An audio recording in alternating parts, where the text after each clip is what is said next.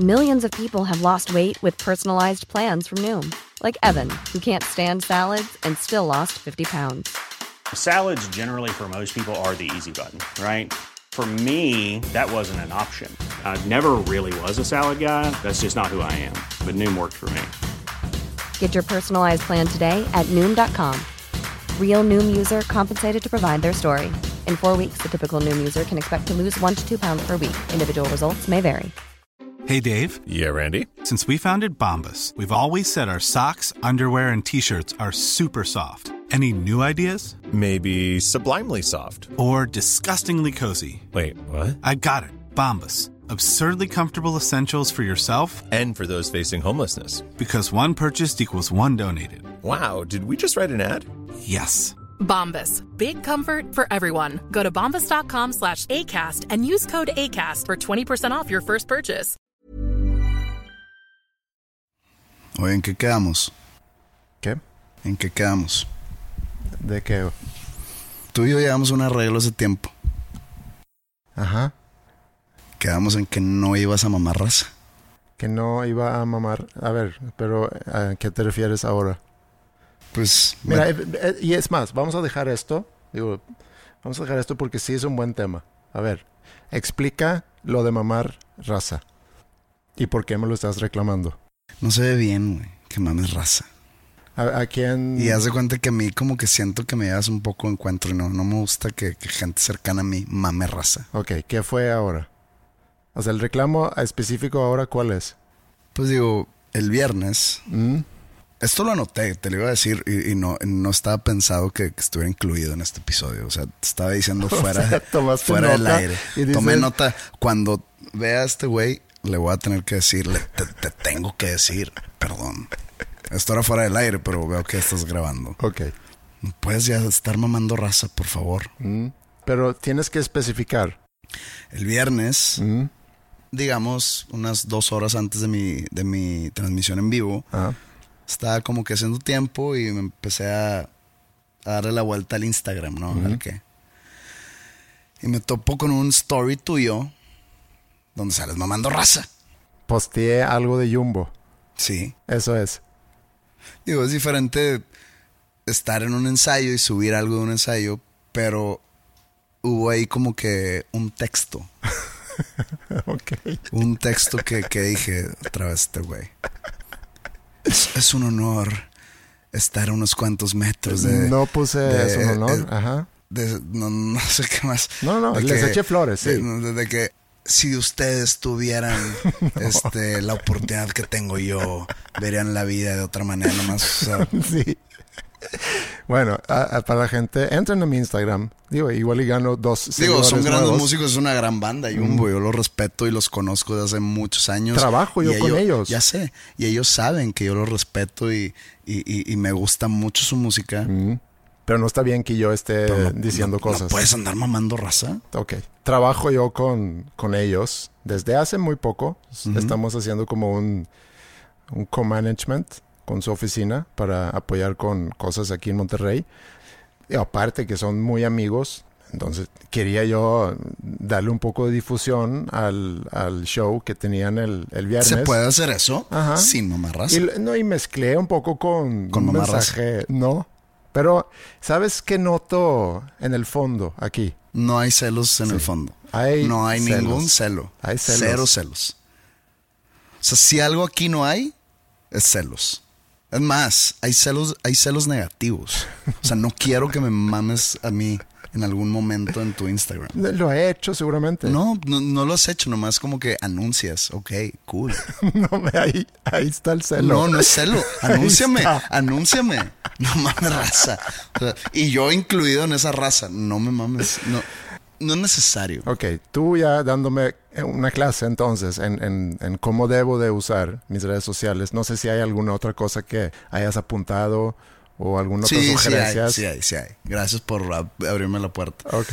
Tengo una duda. Mm. ¿Cuántas fotos bastaron?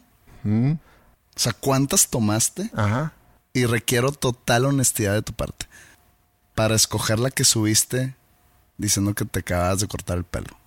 Em, A ver, déjame ver, porque igual y, igual y sí tengo, al, al menos de que los haya borrado, pero podemos ver. No, probablemente fue una. No, no, Es no. una duda, es una duda eh, genuina. No, no, no. No, No, ya no te estoy tratando de, de tirar carro ni nada. Bueno, ok, si tú dices. Eh, aquí tengo una, dos, tres, cuatro, cinco, seis, siete, unas diez fotos. Y, y, y, y te apuesto que todas son iguales. ¿Por qué escogiste la que subiste? no sé, son, no son iguales. O sea, ¿qué sucedía en la primera? Que, híjole, No, no. pues la luz, como que no estaba en, en buena luz, que no se veía, se veía muy oscuro. Y luego en otra foto aquí que veo tenía toda la frente muy iluminada. Pues, vanidad. ¿Querías Vanidad. honestidad? Te estoy dando honestidad. Ah, no, no, a ver. Yo no soy portavoz de subir cosas, subir fotos en donde sales mal. Mm. Pero a veces nomás llegas a un punto donde pues ya no puedo salir mejor. Sí, y tienes que, tienes que quedarte con, Sí, con tienes eso. que tener con lo que te da el espejo. Sí. En este caso, el- la cámara. Mm. Pues ni modo, pues así soy. Digo, tampoco va a salir visco, ni con la lengua afuera, ni haciendo una mueca. La lengua afuera es, es porque se convirtió en moda el tomarte una foto o que te, te toman una foto y que sacas la lengua. Ah, chinga. ¿Nunca has visto ¿Es eso? moda? Según yo es moda. Yo veo mucha gente haciendo eso. No he visto una sola persona ¿No? hacer eso. Ok. ¿Estaré yo fuera de moda? Estás, yo creo que sí. Hoy es 4.20, Mm, abril 20. mm. Hoy es el día más básico del año. Pues es el Día Internacional de la Marihuana. De los marihuanos. Mm. Eh, que, para, que para mí es un día muy básico. O sea, el fumar mota el día de hoy, Si vas a eres un fumar, pendejo. En mi libro, pierdes totalmente mi respeto. Eres lo más básico del mundo. eh, hay un autor sueco, digo, muy, muy reconocido y es criminólogo. Criminólogo. Criminólogo también, sí. Aparece mucho en la tele y opina sobre crímenes. Ha escrito varios libros muy buenos. Opina sobre crímenes. Yo pienso que, esto es- que, que aquí sí se pasaron un poco de la raya. No, Debieron de a- haberlo hecho con menos tortura. Lo invitan como experto, pues. Él es eh, en, en crimen. En cambio, en este siento que falta un poco más de Mm. sangre. es- eso es lo que él hace. Es una opinión. Sí, no, an- analiza más bien, no, no opina. no más- se robó tantas televisiones este güey Mm. para merecer esta cobertura. Y él, eh, pues, abi- abiertamente alcohólico, pero tiene un alcoholismo curioso porque toma seis meses del año. Y no sé si todavía lo hace, pero en su momento tomaba y mucho seis meses del año y luego ya tomaba seis meses de descanso. Pero él, si yo tomo dos días a la semana, son 52 semanas al año, ah, 100 días, 104 días. 104 días, o sea, más de tres meses. Mm, O sea, tomo más de tres meses al año. sí. O sea, soy medio alcohólico, Pero yo supongo que él toma, cuando toma, todos los días. No pero sé. seis meses. Sí, pero seis meses. Pero lo que él dice, hablando de 420, lo que él dice que es el eh, año nuevo, que es normalmente un día donde todo el mundo festeja y toma, él dice que es la noche de los amateurs. Entonces, los que fuman mucho, seguramente, no sé, desconozco, pero pudieran quizá decir que hoy, 420, es el día de los amateurs. Sí, sí, sí, estoy, estoy totalmente de acuerdo con lo de el amateur hoy, no con el amateur de Año Nuevo. El Año Nuevo es una excusa para tomar, pero no necesariamente es de que "Ah, vamos a tomar hoy o qué. No, pues digo, pues se acaba un año, hay buenos deseos, pues hay todo el mundo está festejando, hay fiestas en todos lados. Sí. Pues tomas. ¿Quién diría, no? Que este año pasado, cuando en diciembre 31 de 2019, de que vienen tiempos mejores, este es nuestro año 2020. Sí. Te deseo un feliz año. O sea, todos los deseos, nunca he estado más seguro de algo. Todos los deseos de año, de feliz año nuevo, hace cuatro meses, se fueron al carajo. O sea, todos fueron deseos que no lo, que no lo logran, que no se logró. No. Creo que este, este, este último eh, feliz año nuevo en la historia de la humanidad fue el Jamás- más fracasado. Jamás se ha rechazado tantos deseos. Todavía falta. Es lo bueno. O lo malo. No sé. Faltan lo malo, creo que lo malo. Sí. Pero, regresando al 420, Ujú. es un día muy de flojera andar en Twitter. ¿Se- Porque ¿Se, hasta... sigues a mucha gente pacheca? Sí. No, no, no, es que no va por ahí. Porque el Pacheco no dice. Pues he visto algunos, pero... El Pacheco eh, eh, tiene exactamente esa misma actitud. esa que- misma actitud de que, "Ay, pinche raza de idiota, ¿no? Es el día donde llegan los básicos y dicen, quiero aparentar ante mi gente que me gusta la mota. Cuando es, un, es una actividad recreativa que lo puedes hacer en privacidad.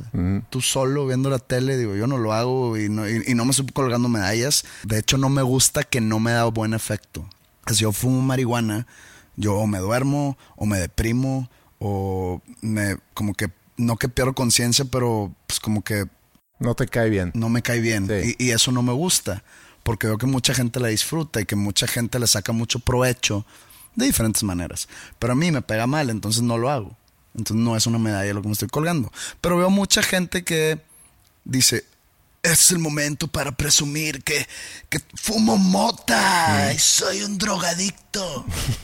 Sí. Entonces vas a Twitter y todo el mundo empieza a mamar con, con eso.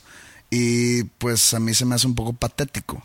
Y hoy me di cuenta que era 420 y no me viste poner nada y te dio gusto. estoy seguro que pensaste. No, no, yo no. Estoy seguro que estoy seguro que estabas maquinando No. algún tweet así de esos wisecrack que haces ahí de repente. ¿Que son buenos o no? Son buenos, o Sí. sea, No, no te lo voy a dar. Sí me gustan tus tweets. Ok. Y, hijo, estoy mamando raza. Una disculpa. Pero bueno, sigamos con el tema. Eh, vi tu, tu publicación de que te cortaste el pelo. Cosa que me urge. Mi peluquero no, no cede. Y vi comentarios. Y tengo que tomar cartas en el asunto. Ya. Un movimiento urgente. O sea, primero vas en contra de, de mí y ahorita vas además en contra de los que comentan en mis posts. Es que, no, no, no. Esto ya es, es más grande que nosotros. Ok. Voy em- No, no, no voy. Tenemos que empezar una campaña global para dejar de decirle cabello al pelo. Por favor. Basta. No se dice cabello. No debería de. Porque mucha gente decir, pelo el de los perros. Cabello... No, basta. Es una mala palabra. Desviste mucho el lenguaje, por favor. Por algo se llama peluquería. Peluquero. ¿De dónde viene el prefijo pelu? Vos me daría risa De que pelo. si viene de otra cosa, pero sí, a mí me suena lógico ¿De que dónde es- viene? Pues no sé, yo no sé. Estoy- dices, "Ve- viene de otro lado. No, no, no. Me daría risa si alguien ahorita comenta esto diciendo que el- la palabra peluquero viene del griego, no sé qué, que nada que ver con pelo, pero no, no, No, no va, venir, no buscar. va a venir del griego el, el- el prefijo pelu. ¿O sí? No sé. Veamos. Etimología. Peluquero.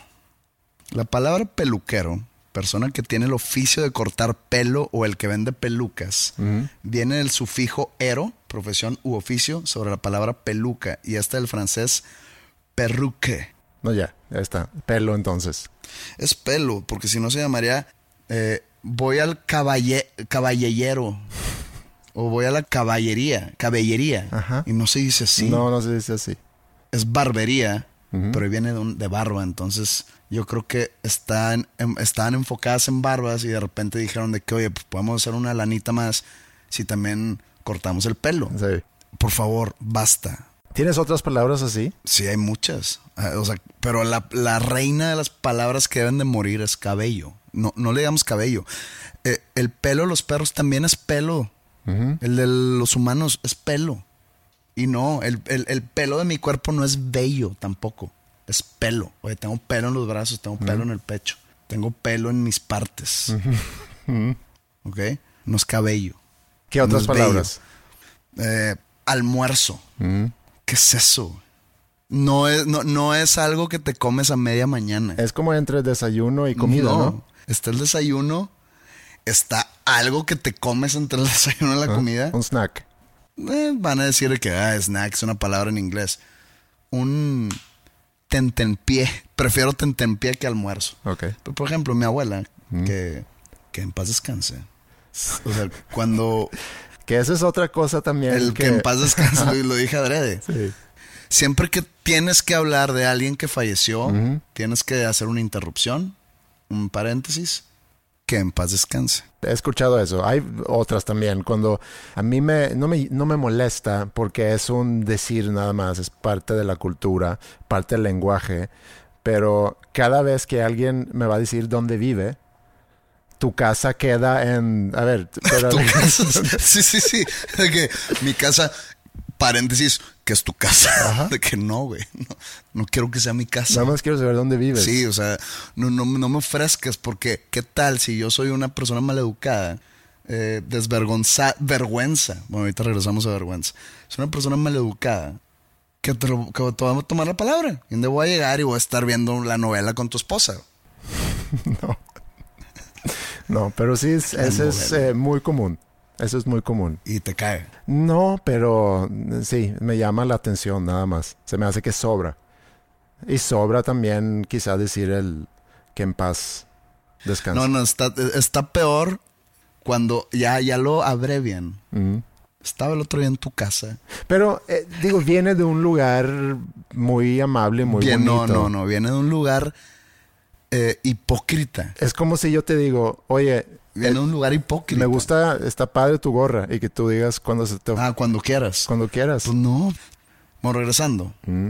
Yo recuerdo de niño, eh, los fines de semana yo me iba con mi papá y hubo un tiempo antes de que, que está lista la casa de mi papá que construyó. Él vivió en casa de mis abuelos. Mm. Por ende yo pasaba eh, algunos días de fin de semana en casa de mis abuelos. Y todos los domingos en la mañana nos despertaba y que el desayuno y mi abuela siempre decía, ¿qué quieres de almorzar?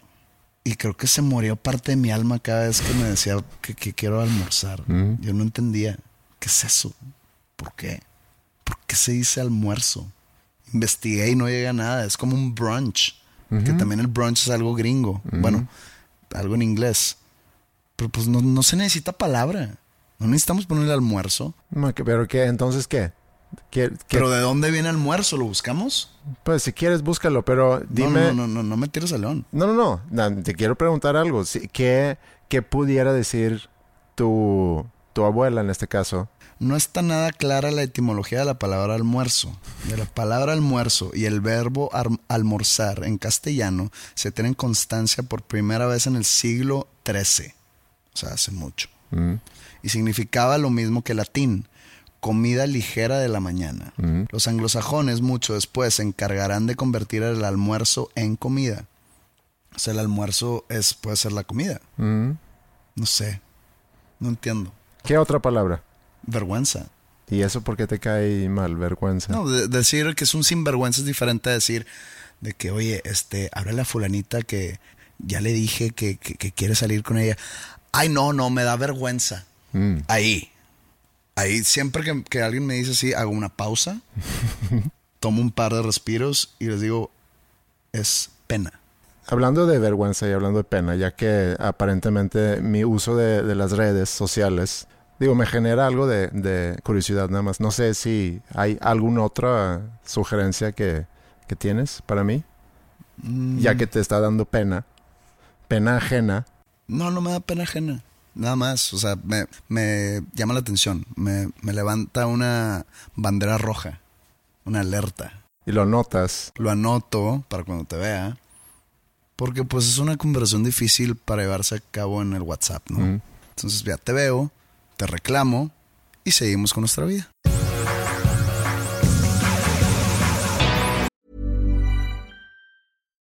Millions of people have lost weight with personalized plans from Noom, like Evan, who can't stand salads and still lost 50 pounds. Salads, generally, for most people, are the easy button, right? For me, that wasn't an option. I never really was a salad guy. That's just not who I am. But Noom worked for me. Get your personalized plan today at Noom.com. Real Noom user compensated to provide their story. In four weeks, the typical Noom user can expect to lose one to two pounds per week. Individual results may vary. I'm Sandra, and I'm just the professional your small business was looking for. But you didn't hire me because you didn't use LinkedIn jobs. LinkedIn has professionals you can't find anywhere else, including those who aren't actively looking for a new job but might be open to the perfect role, like me. In a given month, over 70% of LinkedIn users don't visit other leading job sites. So if you're not looking on LinkedIn, you'll miss out on great candidates like Sandra. Start hiring professionals like a professional. Post your free job on linkedin.com/people today.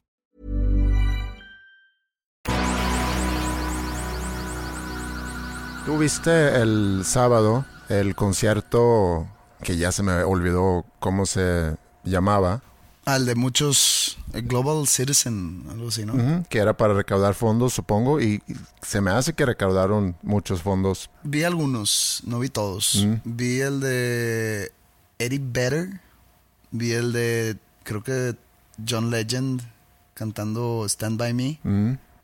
Taylor Swift. Y creo que ya. No me acuerdo si vi. Sí, Yo vi algunos, nada más, no, no, no vi tanto, pero me quedé pensando en las celebridades ahorita y la gente que está muy acostumbrada a pues, siempre tener mucha atención, de participar en, en programas de tele, de estar obviamente activos en sus redes, de estar de gira, de estar en contacto con fans y demás. Y no estoy diciendo que todos, pero debe de haber muchos que sí tienen una necesidad de estar en contacto. Te vas acostumbrando a, a estar en, en la vista.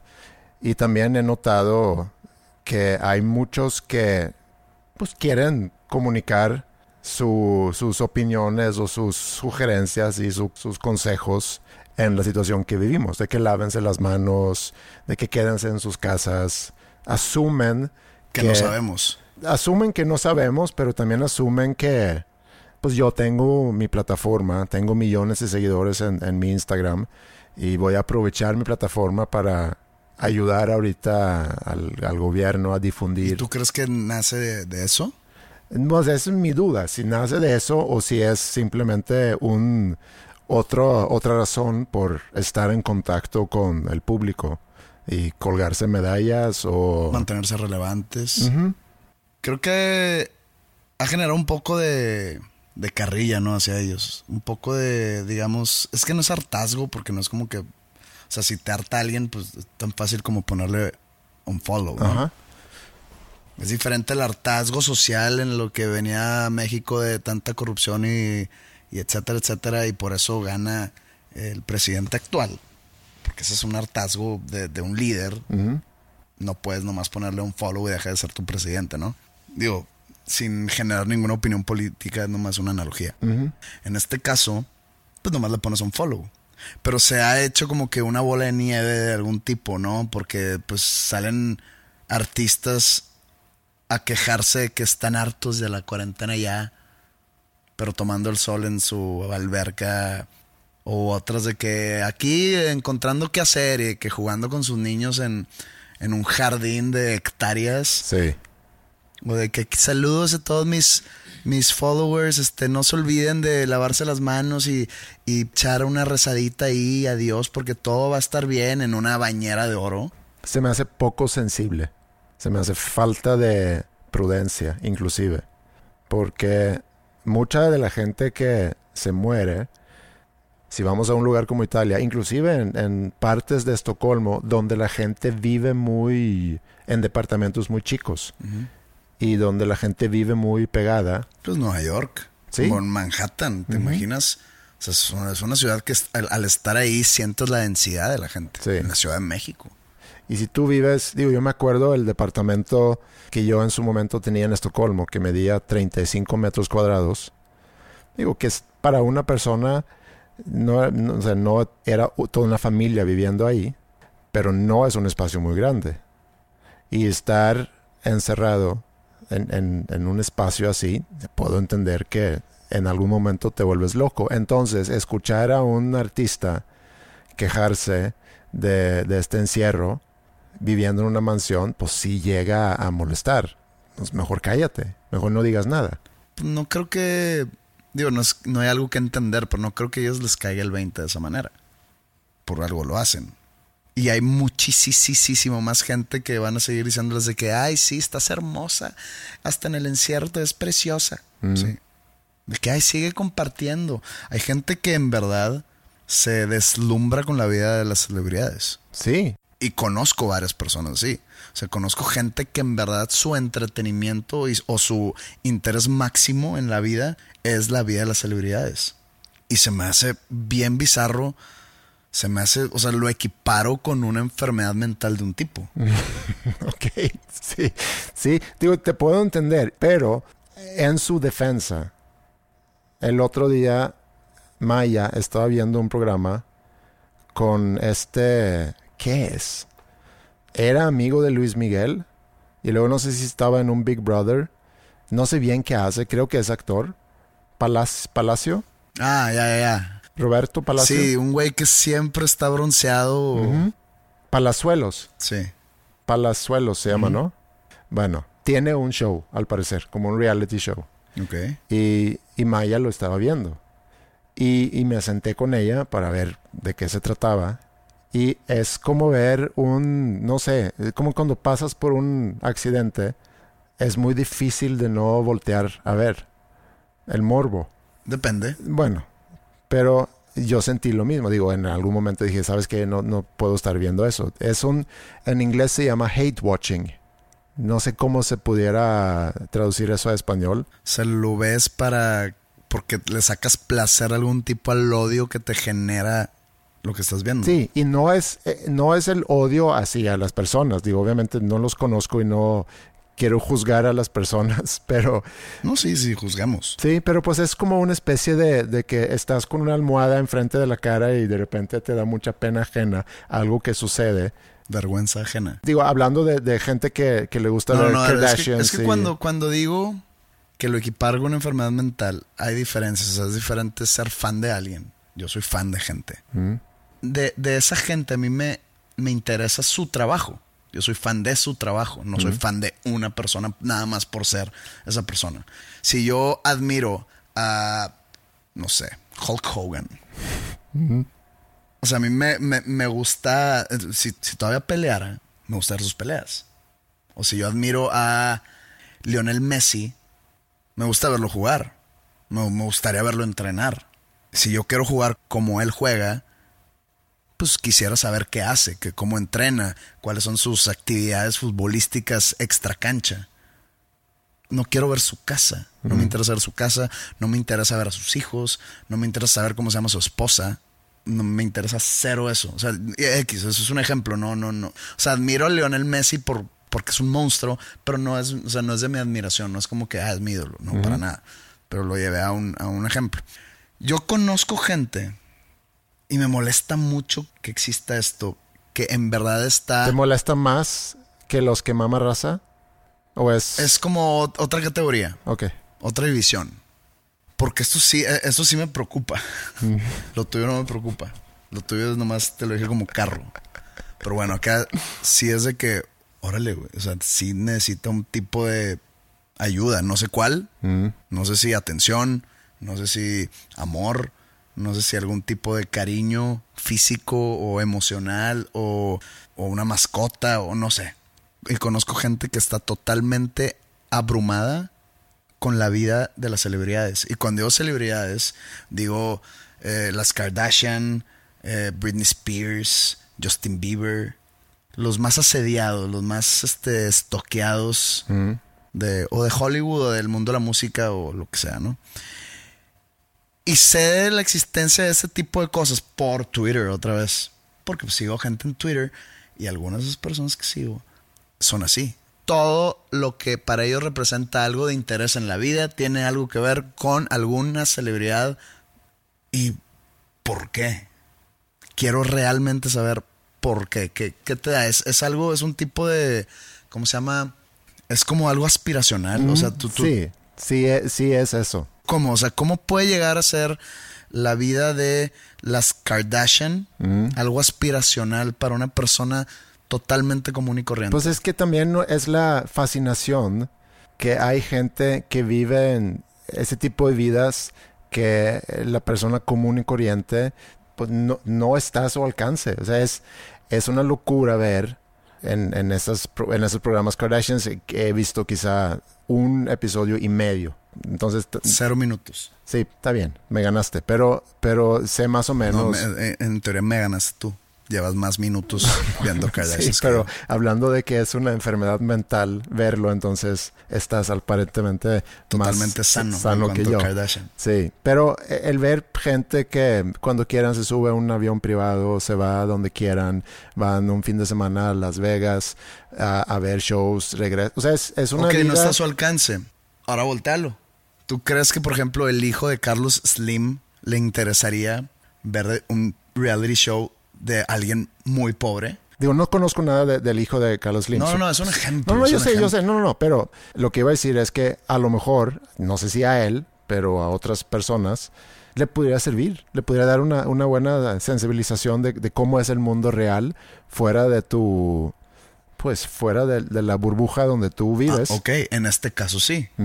Te puede sensibilizar de alguna manera. Pero al revés, el común y corriente viendo la vida de las Kardashian. Por ejemplo, cuando salió el programa de reality de, de los Osborne, puedo entender el morbo, no- nunca lo vi tampoco. O Yo sea, lo, ve- sí lo vi. veía porque, eh, o sea, era cuando MTV estaba chido, entonces eh, te topabas ahí alguno, porque oye, es que ahorita sigue el programa que me gusta, que van a pasar videos, entonces pues me fumo los últimos 10 minutos de The Osbournes. Yo puedo, entender el morbo de que quiero ver la vida diaria de Ozzy Osbourne. ¿Por qué? Porque es un personaje raro, excéntrico, pues ya un poco senil y loco y lo que tú, los adjetivos que le quieras sumar. Y Entiendo por completo la fascinación. O sea, es ver cosas reales sabiendo que esto sucede. En este mundo sucede ese tipo de locura y es una fascinación verlo. Ahora, que te claves a tal grado que todo tu mundo gira alrededor de, de la vida de los Kardashians o de, el famoso que tú quieras, sí, es, sí está mal. Pero, por ejemplo, ¿tú no crees que habría entre tus fans un chorro de gente que si tú el día de mañana lanzas un reality show, estarían... No entendería por qué. Uno, no lo haría. Dos, no, no, no- entiendo. Sería un show muy aburrido, yo creo. Sí, porque soy una persona aburrida. Digo, no, no soy de esos artistas ni asediados por la prensa. Digo, a veces soy un blanco muy fácil para sacar una nota, pero no está, no, no, no, no hay paparazzi detrás de mí viendo dónde como, o con quién salgo, o dónde estoy, o qué estoy haciendo en mis tiempos de cuarentena. No. O sea, no le interesa a nadie, porque así debe de ser. A veces es bueno. Y porque yo no me he prestado a lo largo de los años a ser uno de esos. Ahora, Que ¿quién es una combinación con que, pues digo, no, soy una persona que pues, creo que soy aburrido. Hoy me desperté y pues me hice un café, leí el periódico, qué está sucediendo en este mundo distópico el día de hoy. Normalmente leo o la sección editorial, el, el deportivo, y cuando ya estoy así como que ya en las últimas de que pues ya me tengo que activar, veo el de espectáculos así nomás de reojo. Y la portada del- de la sección de hoy de espectáculos decía cómo los famosos que ahorita están desempleados, porque pues todos los famosos están desempleados de alguna manera, los actores no están haciendo películas, los músicos no están de gira, shows, no están tocando, eh, etcétera, etcétera, etcétera. Entonces se les, se les llama desempleados.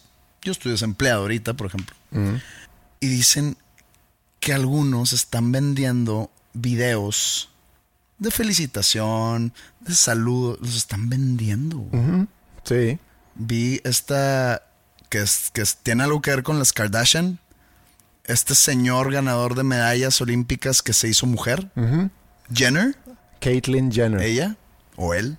Acuérdate que, que yo tengo un Mm, tipo de ajá, confusión de cómo Y yo tengo entendido que es muy mal mencionar el nombre. el nombre pasado. Pero Ok, Caitlyn. Una disculpa, Caitlyn Jenner, que vende sus videos de felicitación y de saludos en 2.500 dólares. Ándale. Y gente lo compra. Que Lindsay Lohan, Lindsay Lohan, güey. O sea, ¿qué es lo último que supiste de Lindsay Lohan? Que se puso una peda no sé dónde y de que se cayó en la en banqueta. Vende sus videos en 200 dólares. Más económico. Más económico. Es- es- es- Alcanzable. Es el Walmart. ¿Qué tipo de vida miserable es esa? Vender. Es como vender los autógrafos. Porque dentro del reportaje que leí, porque me llamó mucho la atención, decía que los nuevos autógrafos, que los autógrafos ya están obsoletos, que, al- que ya al fan ya le importa más un video o una foto. No sé, se me hace demasiado miserable caer en eso. O sea, ¿qué pasa si va en la calle, se acerca un fan? Oye, este, ¿me puedo, me- ¿le puedes mandar un video a mi hermana? Porque, ah, sí, claro, este. Y, imagínate que lo da gratis. Y luego de repente alguien se lo está vendiendo. Entonces tendría que hacer esta Kathleen Jenner decirle al fan de la calle, que no sé por qué tendría fans, pero. eh, oye, fíjate que no puedo. O sea, sí, con mucho gusto, son 2.500 O dólares. métete a www.caitlinjenner.com Y con todo gusto te mandamos. Deja tú que lo pidan. Quien lo pague. Dale otros dos meses de este encierro. Y vas a empezar quizá también a vender tus ¿Crees saludos. que yo voy a estar vendiendo saludos? Para empezar, no creo que alguien los pague. Dos, no. O sea, se- no, no me veo. Dale dos meses. When the night has come and the land is dark and the moon is the only light we'll see. No, I won't be afraid. Tengo unas reflexiones que quiero rebotar contigo. La vida continúa en medio de todo esto. Es muy diferente, pero continúa. Problemas que existían antes, pues no han desaparecido. Siguen ahí. Nada más que no están tan top of mind o no es algo que pensamos quizá diariamente porque estamos enfocados ahorita a otra cosa. Y hay problemas que quizá existían antes que ahorita son peores por la situación actual. O sea, hay parejas que están sufriendo mucho en esta situación porque a lo mejor no tenían una relación buena antes de entrar en, en este encierro y ahorita se la pasan pues, juntos todo el día. Y vi, por ejemplo, que de China se ha reportado más divorcios en los últimos meses eh, como consecuencia de, pues, de que tenían que estar más tiempo juntos. Ingrid y yo rara vez nos peleamos, o sea, en, en general. Y cuando lo hacemos es algo muy breve, logramos eh, distanciarnos en sí de la, de la pelea, que en 99% de las veces o más es por una pendejada. Es porque andabas de mal humor y hay alguna cosa que detona algo y ya.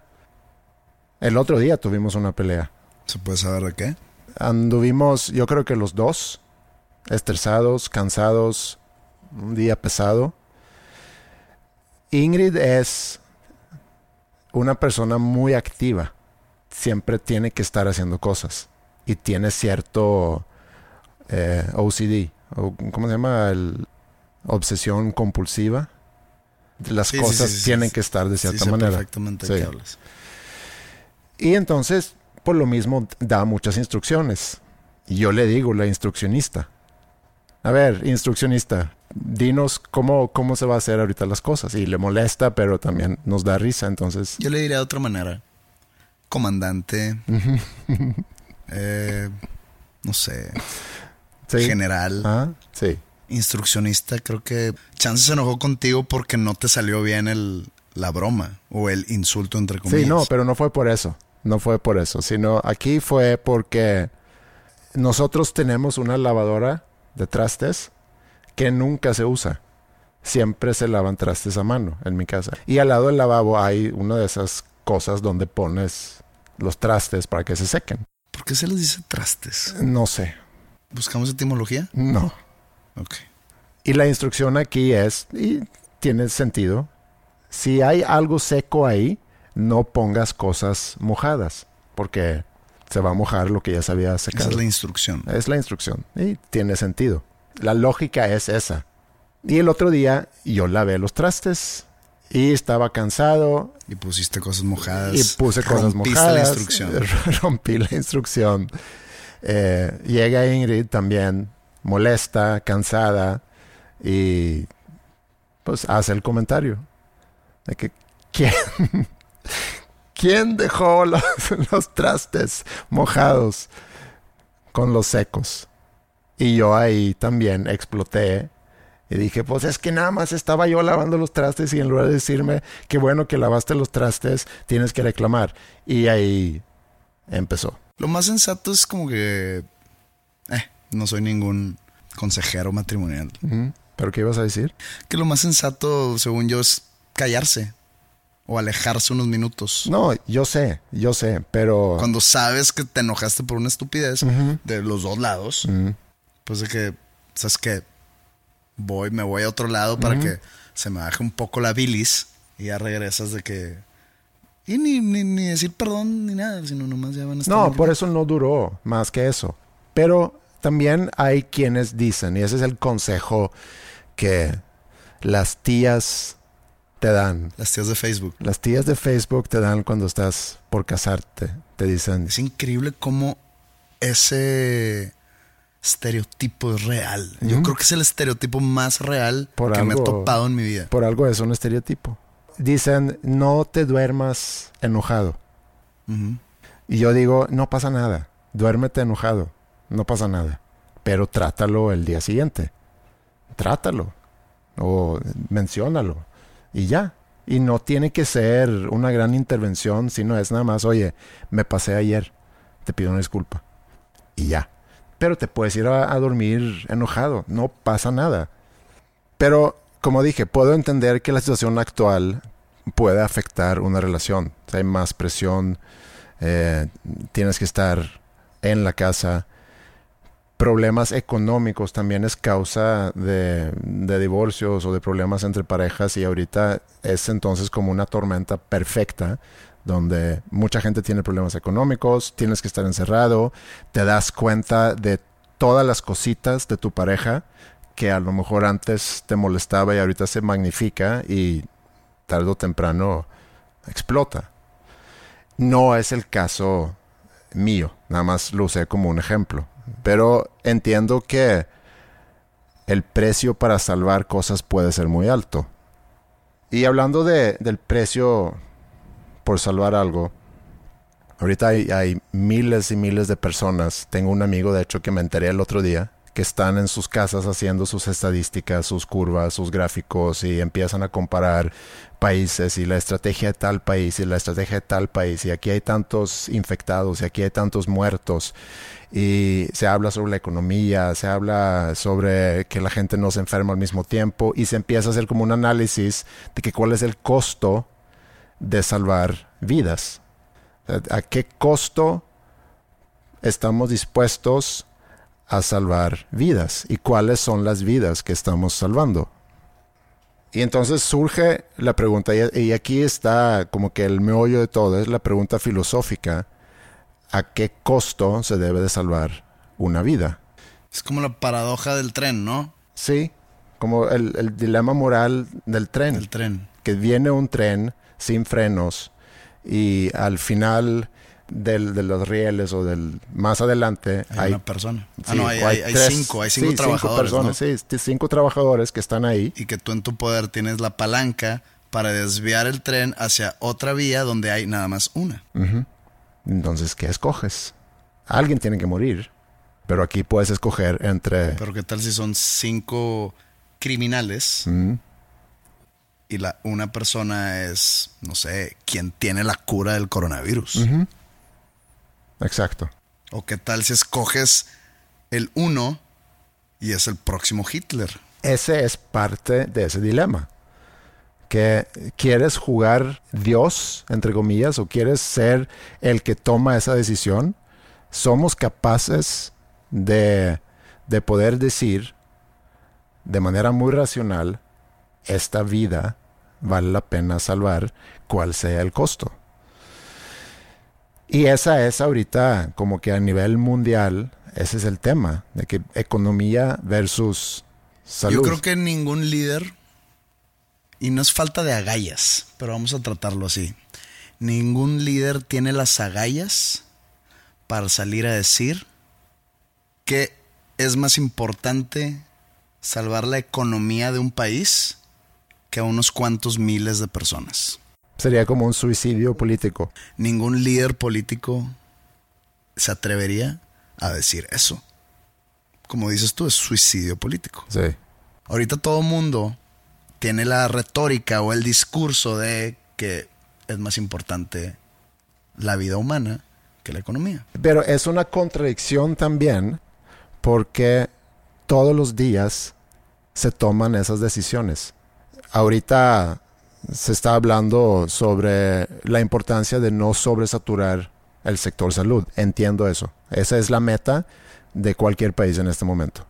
Olvídate del número de infectados, quizá inclusive olvídate del número de muertos. Digo, siempre y cuando no es muerte por consecuencia de falta de atención médica porque hay una sobresaturación. Eso es, según mi entendimiento, es la única cosa que importa ahorita. Que no se sobresature y que la gente se muera en vano porque no pudo tener atención. Porque si te vas a morir del, virus, te vas a morir del virus.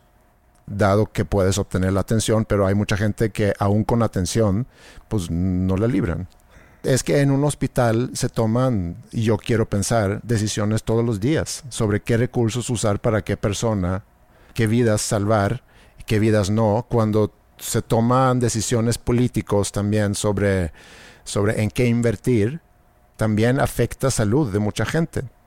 Y lo peor que puedes hacer cuando tú quieres discutir o analizar un tema como, como estos es llevarlo a un, a un nivel muy personal, porque pierdes toda la objetividad. Eh, es como cuando vas a hablar de la pena de muerte y alguien dice, es que imagínate si matan a tu hija, ¿qué harías tú con, con esa persona? Y dice, pues es que no es válido, no lo puedo analizar a ese nivel porque no, no es algo objetivo.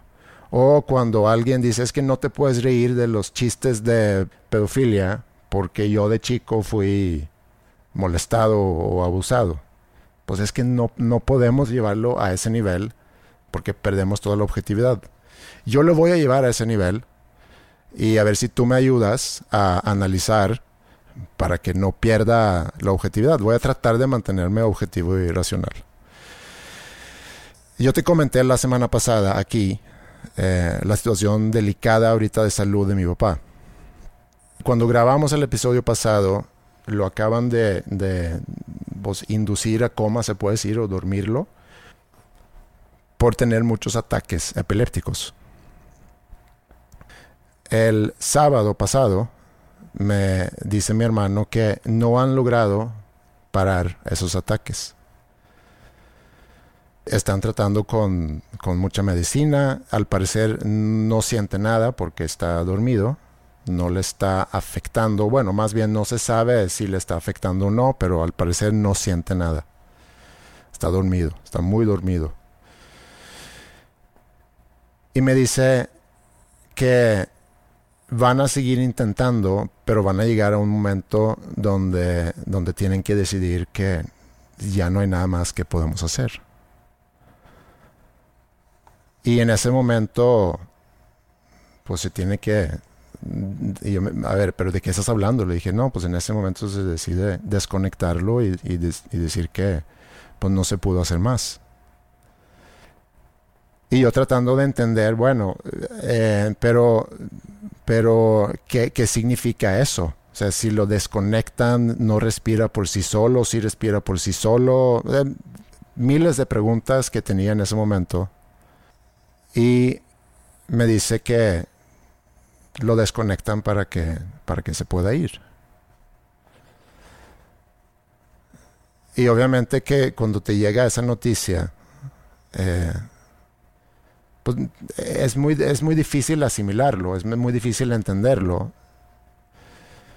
Colgamos, volvimos a hablar unas horas después, yo ya con la cabeza un poquito más, ya fuera de la emoción, ya con preguntas más concretas y le dije, a ver, ¿cuáles son los escenarios y cuáles son las opciones? Porque mi hermano en algún momento en la, en la llamada previa me dijo, a lo mejor es lo mejor que suceda eso. Porque si pudiesen ahorita llegar a parar esto, quién sabe a, qué se va a, o sea, qué vida va a regresar, o sea, cómo se va a despertar. Eh, esto ya le hizo daño en el cerebro, eh, va a perder, no sé, su habla o va a perder su movilidad o lo que tú te puedes imaginar. Y ahí es donde entra la pregunta filosófica, moral. Por un lado, en la medicina, eh, eso lo puedo entender y sobre eso quizá no, inclusive, opinar, porque, digo, tratas de salvar una vida hasta no poderla salvar. Ese es el rol del médico. Hay obviamente en, situaciones de personas que están en cuidados paliativos, donde, donde inclusive el mismo paciente puede firmar y decir, si tengo un paro de corazón, no traten de resucitarme. Seguramente varía entre países. En Suecia tiene que haber una, una carta firmada por el paciente o por algún cercano, ¿no? Entonces vuelvo a hablar con mi hermano y empezamos a hablar de eso y, y, dice, es que yo no sé qué es mejor. Y si me regreso un poco en el tiempo y viví una situación tanto con mi suegro como con mi abuela, donde mi suegro, que comenté en un episodio ya hace mucho, se muere después de seis meses. Es una enfermedad que muy rápida realmente, pero seis meses. Y fueron seis meses horribles. Y al mismo tiempo que se murió mi suegro, se muere el papá de un amigo mío de un ataque corazón. De, un día para otro, así. Mi amigo iba a recogerlo en la mañana para ir a trabajar porque trabajaban juntos y lo encontró muerto en su casa. Y luego tenemos el tercer ejemplo que es mi abuela, que ya a sus noventa y tantos años, que a raíz de una, de una herida en la espalda, se tiene que quedar en cama y fueron creo que cinco años pues de miseria realmente. Y entre esos tres casos, y ahorita el cuarto caso siendo el caso de mi papá, yo me pregunto, bueno, ¿qué es mejor? Porque puedo entender en el caso de mi amigo que se murió su papá de un día para otro, no hubo esa oportunidad de, despedirse, de poner quizá las cosas en orden, de papeles y demás, negocios, qué sé yo. En el caso de mi suegro sí hubo esa oportunidad, pero seis meses de sufrimiento. En el caso de mi abuela, pues no había muchas cosas que poner en orden, pero fueron cinco años de mucho sufrimiento para ella mucho sufrimiento para mi mamá y como consecuencia también sufrimiento para tanto para mí como la familia de mi hermano, porque mi mamá sufría de eso. Entonces, regresando al caso de mi papá, cuando me dice mi hermano que pues a lo mejor hasta aquí llegó, cosa que es muy difícil de asimilar, porque yo en ningún momento, cuando inclusive cuando lo hospitalizaron hace una semana de feria, en ningún momento pensé que pues, esto pudiera ser el fin de su vida. Y he estado pensando mucho sobre eso el, el, fin de semana. No solamente en él, sino también en esa cuestión de a qué costo vale la pena salvar una vida. Y qué es mejor o cómo puedes, inclusive, digo, es muy difícil hablarlo porque no por lo emocional, sino porque es como dijiste tú hace rato en el ejemplo del dilema moral del tren, es que son tantos factores que tú no controlas y que tú no sabes. Una pudiera decir, pues tienes que dejar que la misma vida tenga su, su camino y no no meterte a tratar de analizar tanto qué es mejor o qué es peor, sino nada más aceptar las cosas como vienen. Pero teniendo la posibilidad de una decisión, y aquí no es que nosotros tengamos la posibilidad de una decisión de apagar o prender una máquina.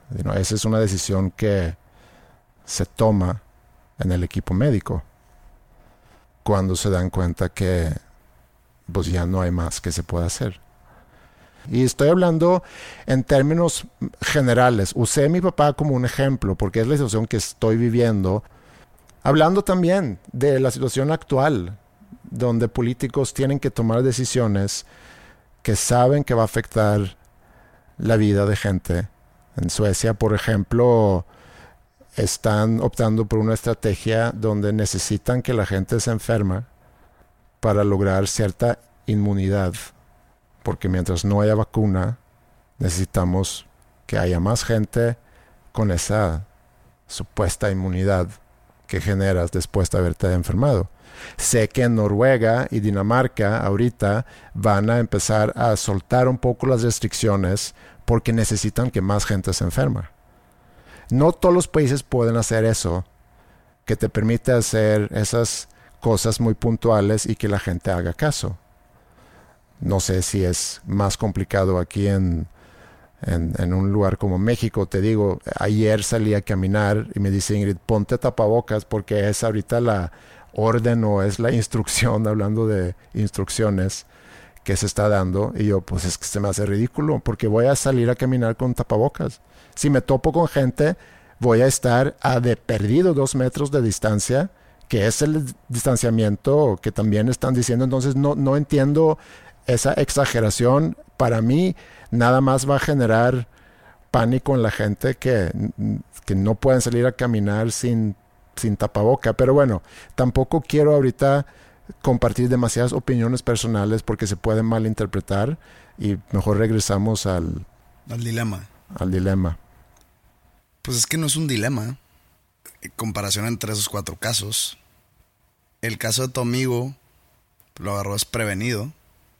Entonces, creo que es el más doloroso. El caso de tu suegro es el más doloroso físicamente, pero es el, el emocionalmente más tranquilo. Para ambas partes, ¿no? Para los hijos como para él.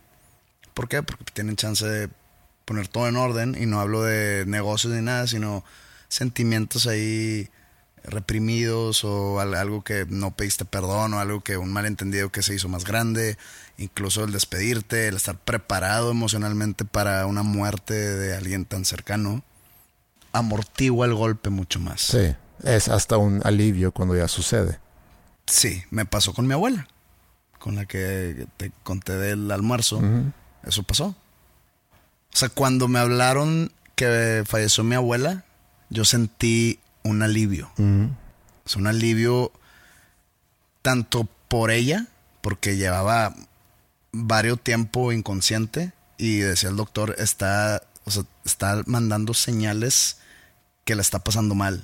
Está inconsciente, pero tienen manera de, de, llegar a esa conclusión. Y tanto, pues, alivio para mí, porque el saber que ella estaba así a mí me estaba causando un dolor emocional, ¿no? Entonces se muere y dice, ok, ya no está sufriendo, por consiguiente yo ya no voy a sufrir. Sufro su partida, la extraño, etcétera, pero ya no, ya no estoy yo sufriendo porque ella lo está haciendo. Eh, el de tu abuela, pues es mucho tiempo, ¿no? Cinco años. Sí. Para dejar todo en orden, pues digo, es mucho. Eh, y, si lo pones en la balanza con, con la cantidad de sufrimiento y miseria, como dices que pasó a ella, pues eso sí es mucho. En el caso de tu papá, pues es una total incógnita cómo vaya a despertar. ¿Qué tal si se despierta como si nada? Sí. No sabemos. Entonces no, no, no, no te tengo, no te tengo una opinión. No, ni yo respuesta. sé, no, eh, no. Yo lo que le dije a mi hermano, porque lo platicamos mucho el sábado. El sábado fue un día muy, muy pesado, de mucha emoción, de, pues de asimilar todo eso. Y lo que sentí dentro de todo eso fue cierta tranquilidad que sentí, no tengo nada que, que siento la necesidad que necesito decir o arreglar. Que para mí el sábado fue un, pues un gran alivio, que no tengo esa necesidad. Lo que le dije a mi hermano es, te voy a pedir un favor, nada más. Habla tú con el equipo médico con quien te pueda atender porque necesito, necesito yo poder hacer varias preguntas porque también Ingrid me empezó a hacer preguntas y le dije, es que no sé. Y no quiero que pase todo esto, que se muera y que haya preguntas que yo no pueda responder. Entonces le dije, por favor, nada más infórmate bien y si me puedes conectar en una llamada o lo que sea, eh, lo hagamos. Me dice, sí, por supuesto, yo, yo me encargo de eso. Y ayer me, me avisó de que ya hablé con el hospital eh, y un médico se va a comunicar conmigo, sea hoy mismo o mañana. Y hoy en la mañana me despierto con un, con un mensaje de mi hermano eh, diciendo, me fui, me fui con, con, toda mi familia, me fui a, a, verlo y a ver al médico. Nos, nos, nos va a atender ahorita en una hora. El mensaje me llegó antes de que yo me despertara. Entonces me despierto, veo el mensaje y, y le llamo.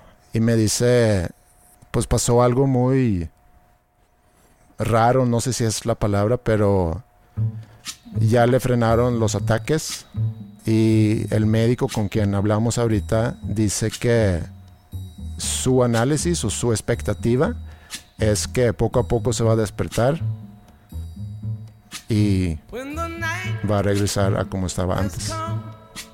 Entonces, del sábado, donde yo estaba pues prácticamente en un proceso de aceptación, ahorita estoy con la expectativa de, de volverlo a ver.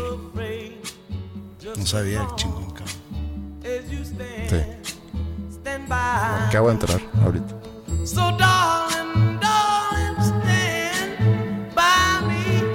Oh, stand by me. Oh, stand. Stand by me. Stand by me. If the sky Pues como dije, la vida continúa en medio de todo esto. Problemas existentes antes de todo sigue, siguen existiendo. Hay noticias malas un día que luego se convierten en noticias muy buenas el día siguiente. Yo creo que así son los tiempos ahorita.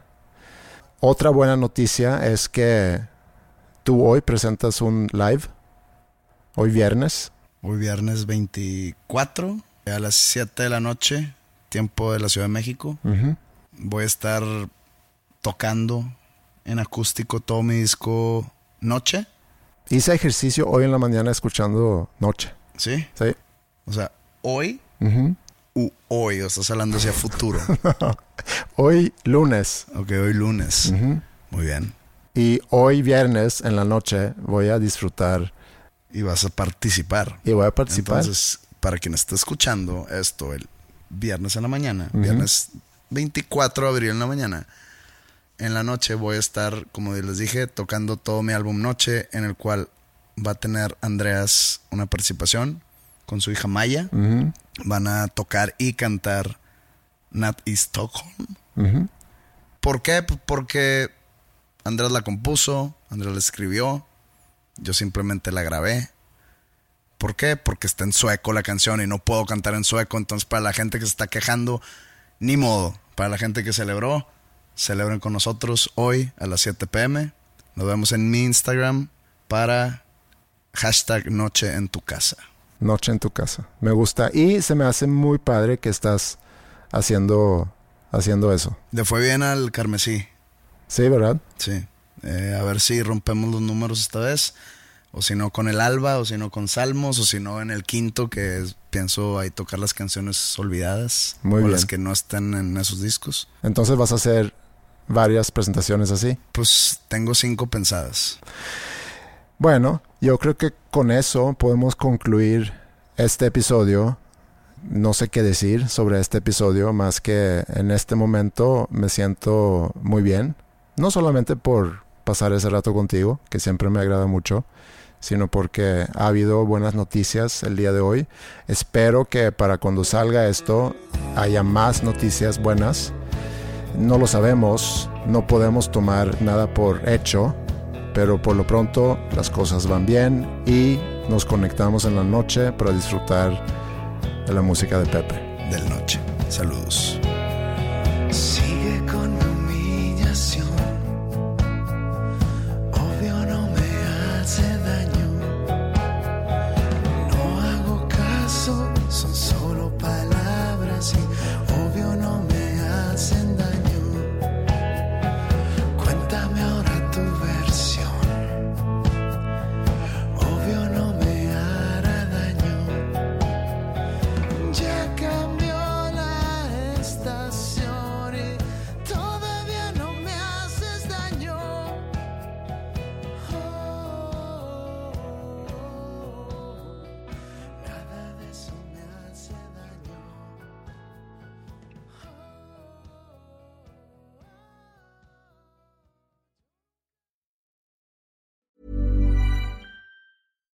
If you're looking for plump lips that last, you need to know about Juvederm lip fillers. With Juvederm Volbella XC and Juvederm Ultra XC, your lip look, whether it's subtle or bold, can last up to one full year with optimal treatment and no additional maintenance. Find a licensed specialist and see if it's right for you at juvederm.com today. That's J U V E D E R M.com. Add fullness to lips in adults over 21 with Juvederm Volbella XC or Juvederm Ultra XC. Do not use if you have severe allergies or a history of severe allergic reactions, or if you're allergic to lidocaine or the proteins used in Juvederm. Tell your doctor if you have a history of scarring or taking medicines that decrease the body's immune response or that can prolong bleeding. Common side effects include injection site redness, swelling, pain, tenderness, firmness, lumps, bumps, bruising, discoloration, or itching. As with all fillers, there's a rare risk of unintentional injection into a blood vessel, which can cause vision abnormalities, blindness, stroke, temporary scabs, or scarring. For full important safety information, visit juvederm.com. Even when we're on a budget, we still deserve nice things. Quince is a place to scoop up stunning high-end goods for 50 to 80% less than similar brands. They have buttery soft cashmere sweaters starting at $50, luxurious Italian leather bags, and so much more. Plus, Quince only works with factories that use safe, ethical, and responsible manufacturing. Get the high-end goods you'll love without the high price tag with Quince. Go to quince.com slash style for free shipping and 365-day returns.